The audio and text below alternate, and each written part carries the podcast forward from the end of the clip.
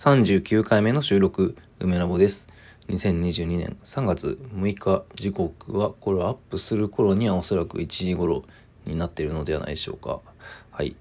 えっ、ー、とですね、お便りをまたへのさんからいただきましてありがとうございます。お茶のね、こう、マークのお疲れ様でしたというやつが来ていました。いつもありがとうございます。自分からね、お便りをこう、誰かに送りたいという気持ちもあるんですが、まあでも僕は、その黒荘のやつと、あと吉川博明さんのや、えー、ラジオトークしかフォローしてなくて、まあそれも送ってもいいんですけど、なんというか、全然こう自分と関わりがないところのラジオトークの人で聞いてるやつがなくて、ちょっとね、あの、探してみようかなとも思うんですけど、あんまりね、こう、すごく興味関心があったりするのがなくて、なんかまあ、皆さんおすすめのラジオトークあったら教えてください。はい。まあでも、そういうの気にせずどんどん聞いてったらいいのかもしれませんね。これ、まあやっぱり、いつも言ってますけど、再生数とか、そのいいねの数とかが、まあ、表示されないのがやっぱいいですよね。やはりその表示がされると、もうどうしてもそれが気になっちゃうというか、そのこと自体を、こう、まあ気にしないふりをしても、どうしてもそれありきのこう振る舞いになってしまう。で、Twitter とか、まあ YouTube とかはもう僕はもうそれをありきとしても、ある種諦めた上でこう扱ってるみたいなところはあるんですよね。それこそ、まあ展示のこう、まあ写真をこう撮ってですね、それをこう Twitter に上げるとかいう行動一つとっても、なぜこれを上げてるのに、この展示は上げないんだみたいなことを、まあ、なんかね、言われたりもするんですよね。別にそんなこと思ってないんだけどな、みたいな。まあでもそれはある種仕方ないというか、めちゃくちゃいいと思ったやつは、まあ、やっぱりどうしてもね、こう、いろいろ言いた、感想をこうどんどん書きたくなったり、話したくなったりするんですけど、まあいろいろこう、難しいところです。まあその点、まあラジオとかは非常にすごい、まあ、気軽っちゃ気軽ですよね。ただまあ、あの、まあ、昨日あげた、それこそダミアン・ハーストの展示の感想とかなんかは、まあなんだかんだでちょっと熱が入ってるというか、まあそのために若干ちょっと調べたりとか、まあそういうこう、準備、準備めいたものも、まあ入る時もあるというか、まあただまあ今日なんかは何も考えずというか、ほとんどこう、フリーでこう、やってるみたいな会話ありまして、まあその収録の内容によりますよね。でまあ今日はというと、その展示のための出力のための、まあ、データの納品の、まあ、締め切りは一応無事やったんだけど、あのドローイング的な作品だとか、まあ、細かいこう制作のための準備はもちろん無限にあるわけですよね。で、まあ、作品のリスト化というか、まあ、このサイズの作品がこんだけあるとか、まあ、あと重要なのは作品のタイトルですね個別の作品のタイトルを、まあ、まだ全然決めてなくてでそれをまとめて、まあ、ちゃんとこう共有しないといけないわけですよねでそれがまだまあ、やってないというか、意外とこれがね、僕時間かかるんですよ。そんなにすぐ終わんないっていうか、事務作業得意な人だったらね、もっと早くできるんでしょうけど、あと細かい作品をどれくらい作るのかとか、まだ決めかねてるところがあって、まあそういった、なんでしょうね、作品を作る制作の作業とも言えないような事務的な作業というか、事務的というにはちょっと、なんというかクリエイティビティがあると言いますか、まあそういった、えー、作業を今日はしていました。まあ、いろいろこう作業したりする合間にどっかなんか食べに行ったりとか移動時間とかそういう時には大体そのラジオトークを聞いてるんですけど、まあ、ラジオトークというとその黒荘とあとその吉川博明さんのやつしか僕はあのフォローしてないので、まあ、それの過去のやつを聞いてるんですけどそろそろ黒荘ラジオトークが昔のやつから現在のやつに追いつくんじゃないかなみたいな感じですね。でまあいくつかやっぱりすごくああ面白いなって思う回というか自分のこう興味関心とすごく響く回とかがあってそのうちの一つが、えー、これは黒荘だけじゃなく吉川さんの、えー、ラジオトークでも触れられてましたけどあのフィフィラーについてですねフィラーというのはあの、まあ、こういう僕もよく喋ってますけどああのとかこのとかいう喋ってる合間に出てくるなんか意味のない発声と言いますかこう、まあ、こうとかもそうですね。あのとか、そのとか、こうとか、まあとか、そういうやつをなんかフィラーっていうらしいんですよ。で、まあ、プレゼンとかスピーチとかでは、このフィラーをやっぱなるべく削る方がいいということがよく言われてるらしくてでまあ僕もやっぱりその自分の録音を聞き直してそれがあるとやっぱりちょっとかっこ悪いと思っちゃうというか恥ずかしいというかなるべく削りたいと思っちゃうんですね。特にその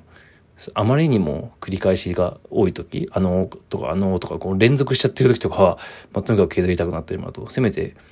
2つ以上は続かないように調整するとか。ただまあこのフィラーが結構重要なんじゃないかみたいな話をまあ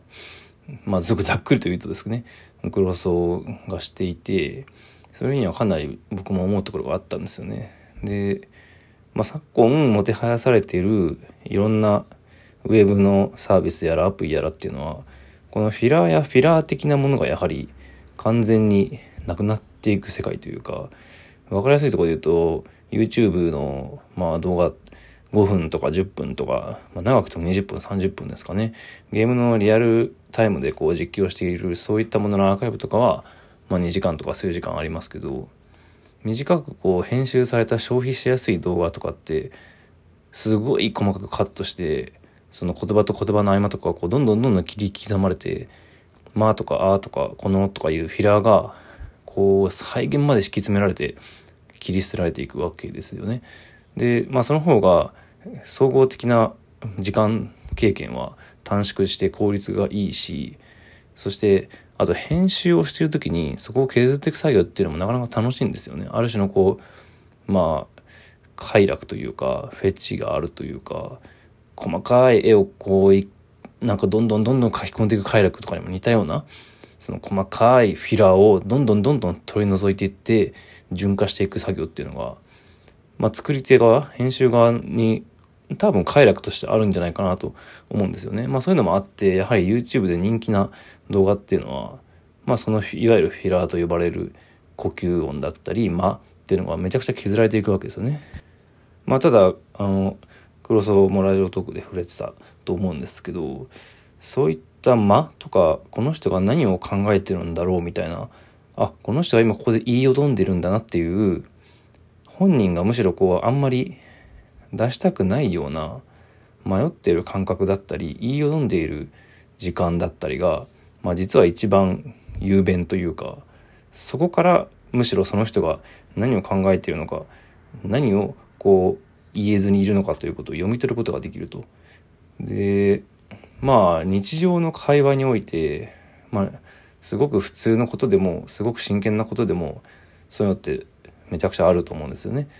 この人がこう何を考えてるのかそれを読み解くのは、まあ、むしろそのように YouTube とかで、まあ、切り捨てられているフィラーが、まあ、実は重要だと。で、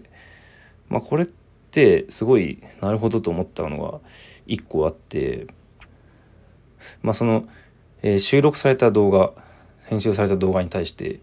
今ってそのリアルタイムの、まあ、ライブ配信とかがかなりまあ、盛り上がっているというか、まあ、ちょっと前から盛り上がっているって感じですけど、まあ、僕の大好きなそのバーチャル YouTuber とかも、えー、まあ動画というものから配信のリアルタイム性にどんどんこうあの移行してるわけですけど同じ時間を共有する楽しさっていうのはあの意味のある内容というよりかはただその人と、まあ、その、まあ、バーチャル YouTuber って一応キャラクターなのでほとんどが。そのキャラクターと時間を共有しているということが重要なんですよね。で、そのライブ配信で共有されているその時間、そのキャラクターが、その VTuber が、まあ、別に人間でもいいのかもしれないんですけど、話している時に、まあゲーム実況とかね、何でもいいんですけど、雑談してるラジオ的な対談だったり、何かみんなゲームしてるのをワイワイしてるのを見たりとか、そういったものを共有している時に、一番大事なのって何が言われてるかよりも、誰がそこにいるかとか、あの、まあ、どういったこう感情がそこでやり取りされているのかその人が何を考えているのかその雰囲気を読み取るものなんですよね。でそこではむしろ切り捨てられていたフィラーがめちゃくちゃ重要でまあ何時間何十時間も共有その好きな人その自分が見ている好きな配信者をずっと見ている中でため息だったりちょっと無言になっちゃう時間だったりまあそれこそ大パンとかね感情が出てしまうようなその人がまあ、意図してやったというよりか意図せず出て出てしまっているような、まあ、感情的な動きだったりまあそそのまあとかああとかいうこう言いよどんでしまっているのがむしろ重要でだから YouTube で切り捨てられてしまっていた時間が多かったけどむしろそういったフィラーを求められているのではないかなと。でキャラクターの表現の中でそういう人間が話している時のある種のノイズや雑音とも言えるようなフィラーが実は今まであんまり表現されていなかったのかなということをちょっとまあ思ったんですよね。それこそまあキズナ愛とかハグやるなとかいうの、まあ、初期のバーチャル YouTuber とかだとそういうのはもともと切り捨てられていた編集によって切り捨てられていたと思うんですけど、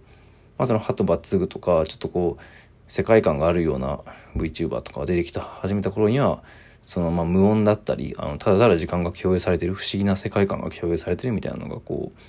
うそれこそまあそれ自体がこうコンテンツとして消費されたりで、まあ、まあ今はもうどっちかっていうとただただ垂れ流してる。時間の共有をただただ垂れ流すっていうのがあったりして。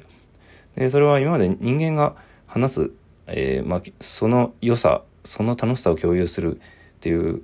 感じだったのが、まあ、キャラクターが話して、えー、共有そのキャラクターと時間を共有するっていうふうにどんどん移行していったと。いう感覚があります。ちょっとあんまりうまく喋れなかったな。うん。でまあこのラジオトークというのも、まあ、そういったフィラー的なものが結構実は聞いてる人はまあ求めていたりするのかとなんか自分が聞いてる時は思ったりするんですね。あんまりこう切り詰めて意味のあることに絞るよりかは意味以前のこう探してる人の何かが垣間見える方がおって思う時が多いんですよね。まあしかしそれを出そうとしてもあんまり面白くないというかなかなか難しいところだと思うんですが、まあ、自分なりに、えー、フィラーについてちょっと話してみた回でした。ありがとうございました。